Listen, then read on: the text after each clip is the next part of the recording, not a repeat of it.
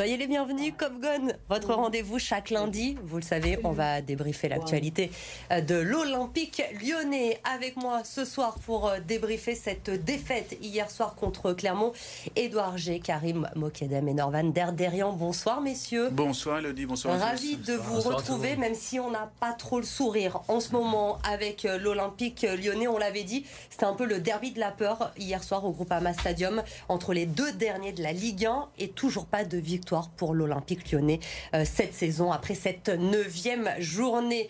Euh, Clermont qui a ouvert le score à la dixième minute de jeu grâce à Cham. Euh, but litigieux mais finalement validé par l'arbitre. 36e minute de jeu, c'est Magnin qui va enrouler sa frappe au 22 mètres et lobé Anthony Lopez. Les Lyonnais aux abonnés absents qui vont tout de même réduire le score grâce à Corentin Tolisso. Sa frappe est déviée par la tête d'Augier mais c'est bien une nouvelle défaite de Buzyn pour nos Lyonnais. L'OL qui se retrouve dernier de Ligue 1, 3 points en 9 journées, bilan catastrophique. On écoute les réactions d'Anthony Lopez et de Fabio Grosso au micro d'Edouard. Il n'y a rien à dire. Il y a rien à dire parce qu'il n'y a que du, négatif. Il faut savoir être mesuré à un moment donné, même si euh, ça devient très compliqué.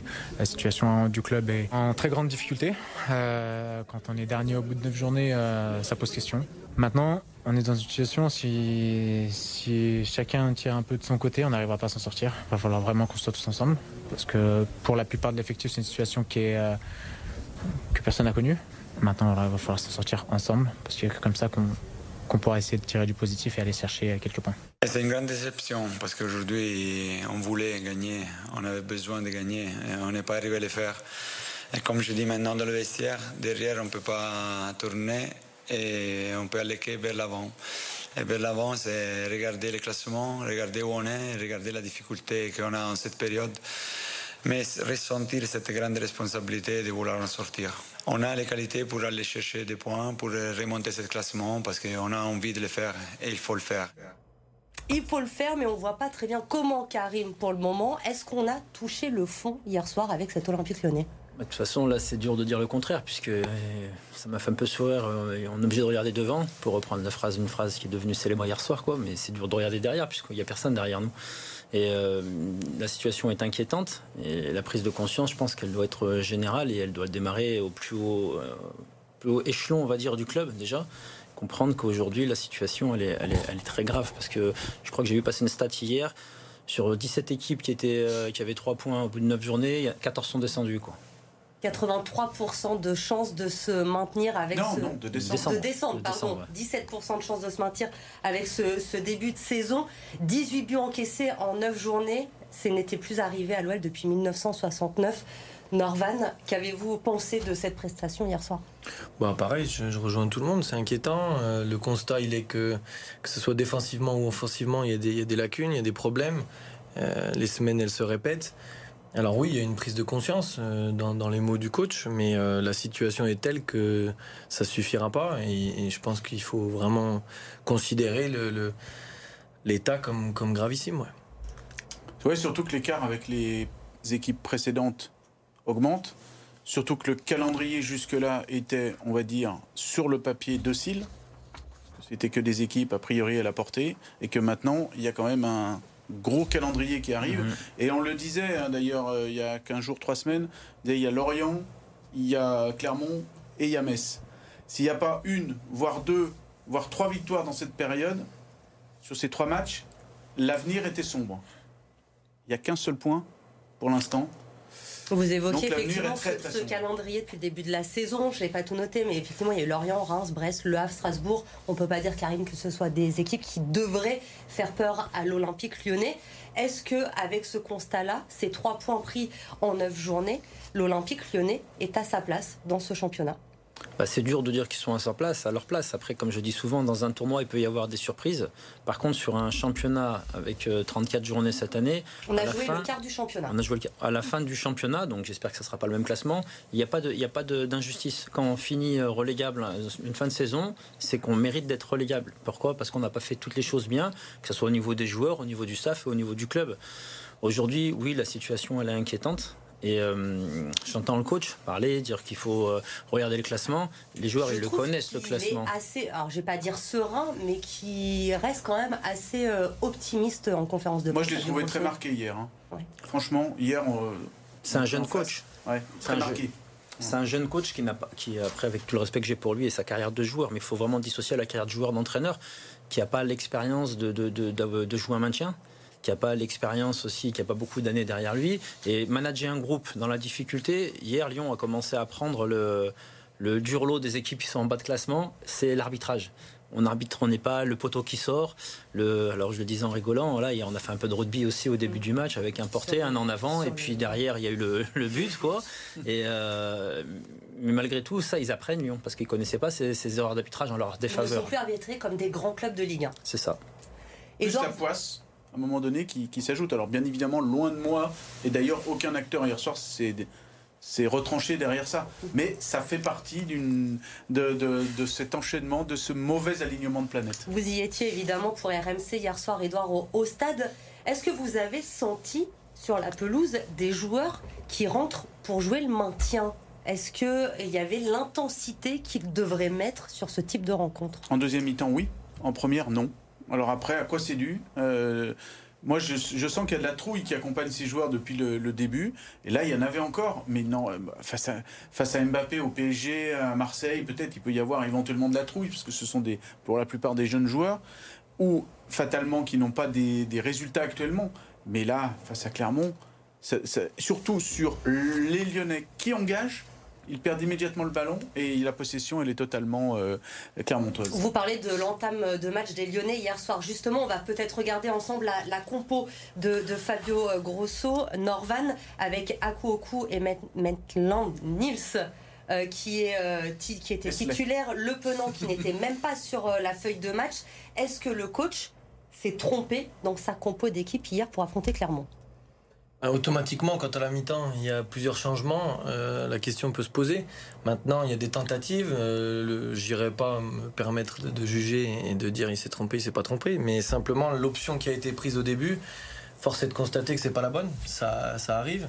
Euh, le fait de corriger dès la mi-temps, c'est pour moi déjà une, forme d'humilité et de, capacité à se remettre en question. Après, automatiquement, ces choix, ils sont faits avec la semaine, avec un ensemble de données qu'on connaît. Mais euh, le, fait de sanctionner et d'avoir des, changements euh, qui sont nombreux et précoces, puisque la mi-temps, ça reste précoce, oui, c'est un signe. Euh, Il y a eu une erreur de fait au, départ avec des entrées gagnantes de, Diawara et de Tolisso. Karim, on aura le temps d'en reparler. Mais j'aimerais qu'on revienne aussi sur euh, le cas Ryan Cherky. Il était euh, titulaire euh, hier soir. Il y, avait eu, il y a eu beaucoup de choses qui ont été dites autour de Ryan mhm. Cherky pendant la trêve internationale, puisqu'il brille avec les, les espoirs. Il a été sorti à la pause par Fabio Grosso. Est-ce que cette sortie était méritée? Est-ce que c'était une sanction? Est-ce qu'il faut le prendre comme ça de la part du coach de sortir Ryan Cherky après cette pression qu'il a eue aussi toute la semaine, il faut le dire, autour de ce joueur? Non, après, quand on sort un joueur à la mi-temps, automatiquement, il y a un changement tactique. Le coach a dû lui dire changement, choix tactique. Après, sanction, choix tactique. Euh, il, faudra démêler le, vrai du faux. Après, concernant Ryan, moi, je trouve que la sortie, elle est sévère. Puisqu'on est mené quand même, on est mené, donc il faut revenir, il faut recoller au score. Euh, Ryan, même si tout le monde dit qu'il est peu influent sur les stats, aujourd'hui, c'est le joueur qui provoque le plus, qui dribble le plus, qui essaye d'aller de l'avant. Et automatiquement, alors on peut prendre un joueur qui va jouer vers l'arrière ou latéralement, mais il va pas prendre de risques. Ryan, il prend des risques. oui, il peut faire des choses beaucoup mieux. Il peut faire des choses beaucoup mieux, mais force est de constater qu'hier, euh, ceux qui l'ont remplacé, ils n'ont pas été meilleurs. Peu affluent, mais peut-être aussi, mais si on va ouvrir le, débat lancé par euh, Thierry Henry, le sélectionneur des espoirs, peut-être peu influent parce que, avec l'Olympique lyonnais, Fabio Grosso, Edouard, il ne joue pas à son poste de prédilection. Thierry Henry l'a dit pendant la trêve Ryan, c'est un 10 et hier encore, il commence à droite. Il faut comparer ce qui est comparable. Il faut comparer les espoirs de Chypre, avec tout le respect qu'on peut avoir. Ce sont des mmh. jeunes de son âge, où fatalement sa technique va, va lui permettre de, prendre le, dessus. Là, dans le football d'adulte. Et on a vu sa première prise de, de ballon. Il a reçu un joli tacle d'un défenseur clermontois pour lui dire Bienvenue chez les grands. Euh, il y a eu deux trois fois de ce style. Donc en fait, c'est que pour l'instant, euh, eh ben, il manque d'intensité, il manque de puissance, il manque d'impact pour, euh, pour être aussi rayonnant chez les grands que chez les petits. Chez les petits d'une certaine manière, hein, en tout cas chez le, chez le football qui est de, de, de, U23. Et la, la, différence, elle est pour le moment là, et il est toujours aussi clivant, toujours aussi. voilà, vous avez deux écoles, et clairement, l'école de Fabio Grosso ressemble à l'école de Peter Boss, qui n'en voulait pas. Norman, est-ce que Fabio Grosso doit changer son système de jeu et mettre Ryan Cherky derrière Alexandre Lacazette? Bah, pour continuer le parallèle en équipe de France, on peut sélectionner l'ensemble des joueurs qu'on le souhaite, on peut faire le dispositif avec les, profils choisis. Euh, peut-être que dans, l'esprit du coach actuel, il arrive et, et c'est pas lui qui dessine l'effectif, donc il s'adapte aussi. Euh, voilà. Après, est-ce qu'il faut changer le système pour un joueur? C'est compliqué parce que il n'est pas tout seul. Mais voilà, je, je rejoins Karim. À la mi-temps, euh, si lui sort, il y en a d'autres qui, doivent sortir aussi. Donc, C'était euh, pas le premier à, mettre le banc. De mon point de vue, non. Allez, on va passer au, top flop, messieurs, parce qu'on va se projeter dans la seconde période de Cop évidemment sur la situation de l'OL, notamment sur les déclarations de John Textor hier soir.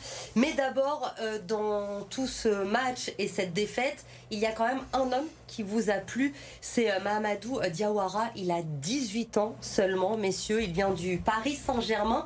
Il a été formé au PSG. Il a refusé de signer son premier contrat pro avec le Paris Saint-Germain pour signer avec l'Olympique lyonnais. Pardon.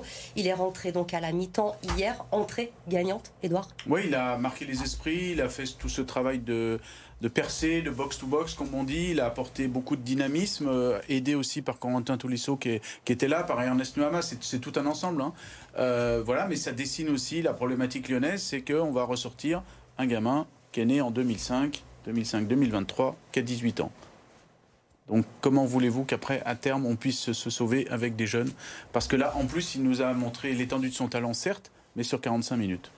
Karim non, hier, c'est vrai qu'il est rentré, il a changé un peu la, phase du match parce qu'il a mis euh, toute cette intensité, ce dynamisme qu'on reproche souvent, ce manque de dynamisme qu'on reproche souvent dans, l'entrejeu lyonnais, où on joue un petit peu à notre main, on va dire tranquillement, etc. Lui, il a montré justement qu'il y, a mis, il a mis du cœur, il y a mis la santé, il y a mis beaucoup de choses. Et ces ingrédients-là dont on a besoin, et ça, j'ai envie de dire, c'est les ingrédients universels du football. C'est-à-dire que quand on rentre sur le terrain, oui, on peut être bon techniquement, bien joué, etc. Mais euh, la détermination, l'agressivité, la combativité, c'est les ingrédients universels du football. Et cela, quand on rentre sur le terrain, on est obligé de les avoir. Norvan, est-ce que vous rejoignez Edouard quand il dit s'en remettre à un jeune de 18 ans Ça montre aussi les problèmes aujourd'hui de l'OL bah, on est souvent d'accord avec Edouard, mais là, pour le coup, un peu moins.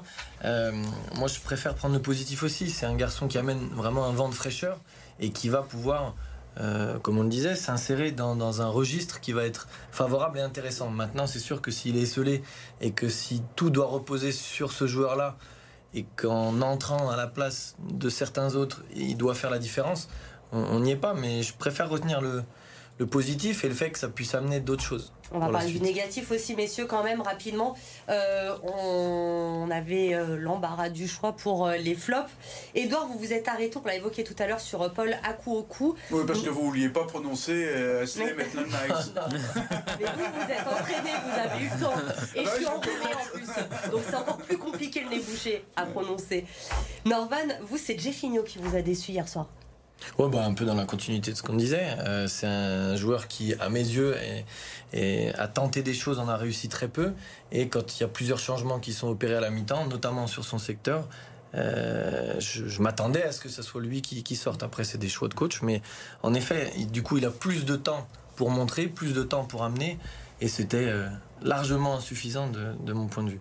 Edouard, à vous de vous défendre. Bah, euh, Paul Akoukou, euh, c'est clairement un joueur qui n'a pas le niveau de Lyon, quoi, en fait, clairement. Et au milieu de terrain, euh, moi, il dénote vraiment. C'est vrai que ce, on en parlait beaucoup hier avec des anciens, euh, les joueurs et des, des, suiveurs. Moi, j'ai jamais vu un milieu de terrain, notamment Maitland Nice et Paul Akoukou, aussi faible dans un milieu de, de l'OL. Même ses passes quelque part simples, elles n'étaient pas claquées. Euh, alors est-ce que c'est de la trouille? Est-ce que c'est manque de niveau, manque de, de pied, comme on dit, qualité de pied? Mais en tout cas, hier, euh, clairement, bah, il a été sorti à la mi-temps et on a vu la différence, notamment avec Quentin Tolisso derrière. Un milieu faible arrive, une charnière centrale aussi. En vous, c'est votre flop, euh, Lovren O'Brien. Vous n'avez pas été convaincu du tout hier pas convaincu parce que même si sur ce premier but il est entaché d'un malentendu, on va appeler ça comme ça, il y a il y a aussi la défense en un contre dans la surface de Lovren. Derrière, il y a aussi euh, Cham, il s'est promené hier. C'est vraiment promené. Alors c'est vrai, on en parle avec Edouard. Généralement, quand la charnière centrale va pas très bien, c'est que devant, peut-être aussi, il y a un manque, on ne fait pas le travail.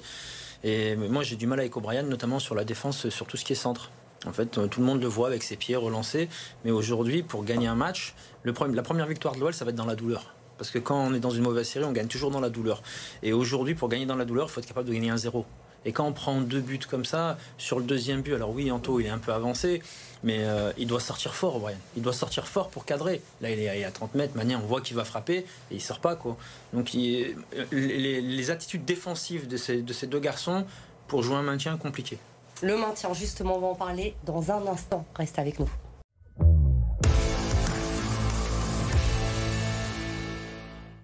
Allez, on est de retour. On continue de parler de cette crise à l'Olympique lyonnais. On peut le dire maintenant, six défaites, trois matchs nuls, deux points de retard sur Clermont euh, et cinq sur Metz qui est barragiste.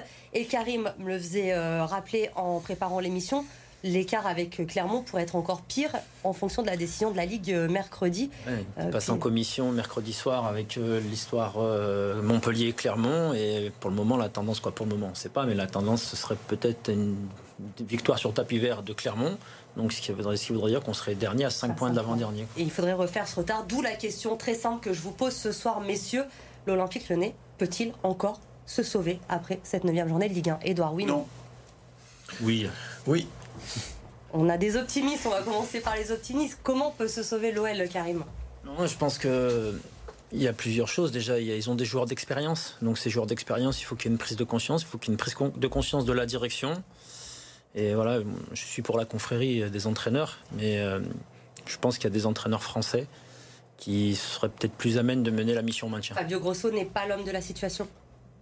Peut-être euh, dans un autre contexte, oui. Aujourd'hui, à mes yeux, dans ce qui se passe, voilà, je vais, voilà, Fred Antonetti, quelqu'un d'un meneur d'hommes, un garçon comme ça, je pense qu'il serait, il l'a montré l'année dernière à Strasbourg. Voilà, je pense qu'il serait peut-être plus amène de mener la mission maintien. Il vient d'arriver, Fabio Grosso. Laurent Blanc a débuté la saison.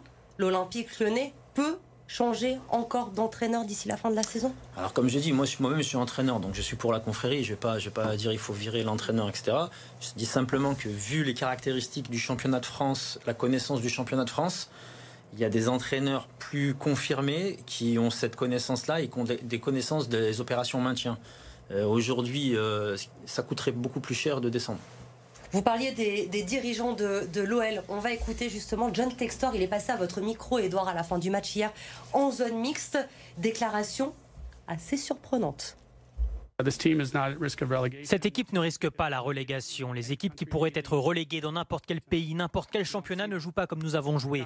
Parler de relégation, c'est juste attiser la peur. Je ne prends pas cela au sérieux. Je respecte votre question parce que je connais des gens qui la posent, mais c'est un non-sens. Edouard, hallucinant quand même cette déclaration de John Textor à la fin de ce match. On est dernier de Ligue 1. John Textor dit encore pas d'inquiétude, aucun risque de relégation. Franchement, j'étais. C'est pour ça que je vous dis non, parce que il y a la direction qui est dans le déni total, quoi, en fait. Et euh, que ce soit euh, John Textor là devant les caméras en on, mais aussi euh, dans les loges où les dirigeants américains semblent hier pas affolés par ce qui se passe. Euh, alors ils croient peut-être plus en leur projet qu'en l'OM euh, quand l'OL, pardon, euh, ils disent bah, justement par rapport à l'OM, qu'est-ce qu'on entend? On entend bah, à Marseille, vous inquiétez pas, c'est les Marseillais qui auront le plus de pression par rapport à nous. Hein. Donc c'est une, une, différence de culture incroyable. Vraiment le football, Edouard Mais je, je, ne peux pas. Euh, c'est impossible d'imaginer quand il rajoute euh, derrière. Personne dans le vestiaire n'est inquiet. Le staff n'est pas inquiet. Je ne suis pas inquiet. Ceux qui regardent attentivement le match ne sont pas inquiets. C'est juste pour parler. Et il nous a fait des formules même à une consoeur euh, de, de, de, de l'équipe en disant en gros vous êtes bien gentil de me poser cette question mais c'est une question comique un air hautain, quelque chose d'incroyable. Et son, son discours par rapport aux joueurs, il a promis cet été les joueurs, les yeux dans les yeux, qui vont des personnes. Semaine après, Castello Luqueba. Trois semaines après, Bradley Barcola s'en vont. Comment voulez-vous qu'on ait confiance dans, dans ce, dans ce discours-là? Et quand il parle d'un mercato au mois de janvier, pourquoi pas? Et encore, il faudrait que la DNCG. Qui va vouloir venir à l'OL au mois de janvier? Déjà, mais il faudrait déjà avoir quelques points au mois de janvier. Là, pour l'instant, il y en a trois quand on voit le, planning qui va arriver. Donc, au mois de janvier, tu peux être à 12 ou 15 points, déjà potentiellement à beaucoup de points du premier, non relégable. Donc là, c'est injouable et je, ne comprends pas ce, déni, surtout quand on a mis 800 millions sur la table. Et vous parlez des, des joueurs du mercato, puisqu'effectivement, il a dit rassurez-vous, le mercato hivernal, ça va être super. Mais Norvan, dans ce contexte-là, les joueurs d'expérience aussi, je pense au Lacazette, au Tolisso, c'est pas sûr qu'ils aient envie de rester encore, de finir la saison à l'Olympique lyonnais. Et les rumeurs d'ailleurs les envoient ailleurs. Hein.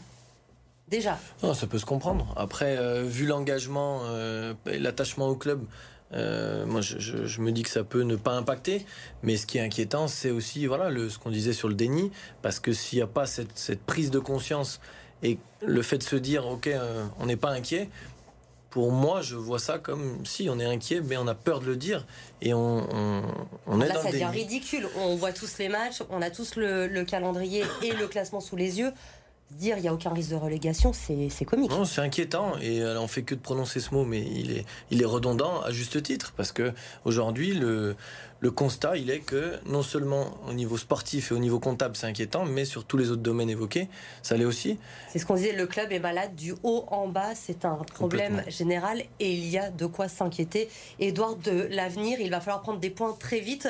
Le calendrier, on l'a évoqué, il y a cet Olympico, je ne sais pas si on peut appeler encore ça un Olympico, dans ce contexte actuel, dimanche au Vélodrome, il va falloir aller euh, gagner à Marseille, Metz ensuite, et puis Rennes, Lille, Lens. C'est un calendrier très compliqué pour euh, l'OL, on aura le temps d'en reparler. Avec des supporters de Lyon qui pourront aller à, Marseille, des supporters qui sont encore là, et franchement... Euh, et qui étaient encore là hier avec 44 000 personnes, c'est bien de le noter. Effectivement, Edouard, on va regarder les autres résultats du week-end avec Fanny Cousin.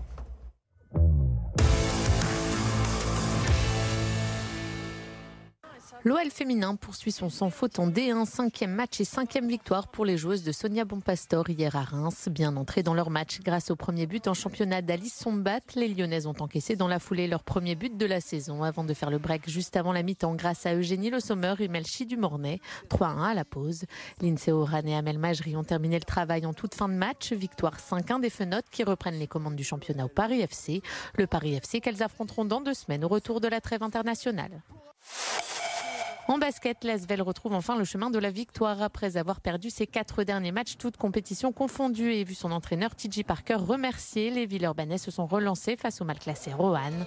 Un succès qui a eu bien du mal à se dessiner. À l'entrée du dernier quart-temps, le club rhodanien était mené d'un point, mais bien emmené par Nando De Colo, meilleur joueur du match avec 20 points. L'Asvel est parvenu à renverser la rencontre et s'impose finalement 93-88.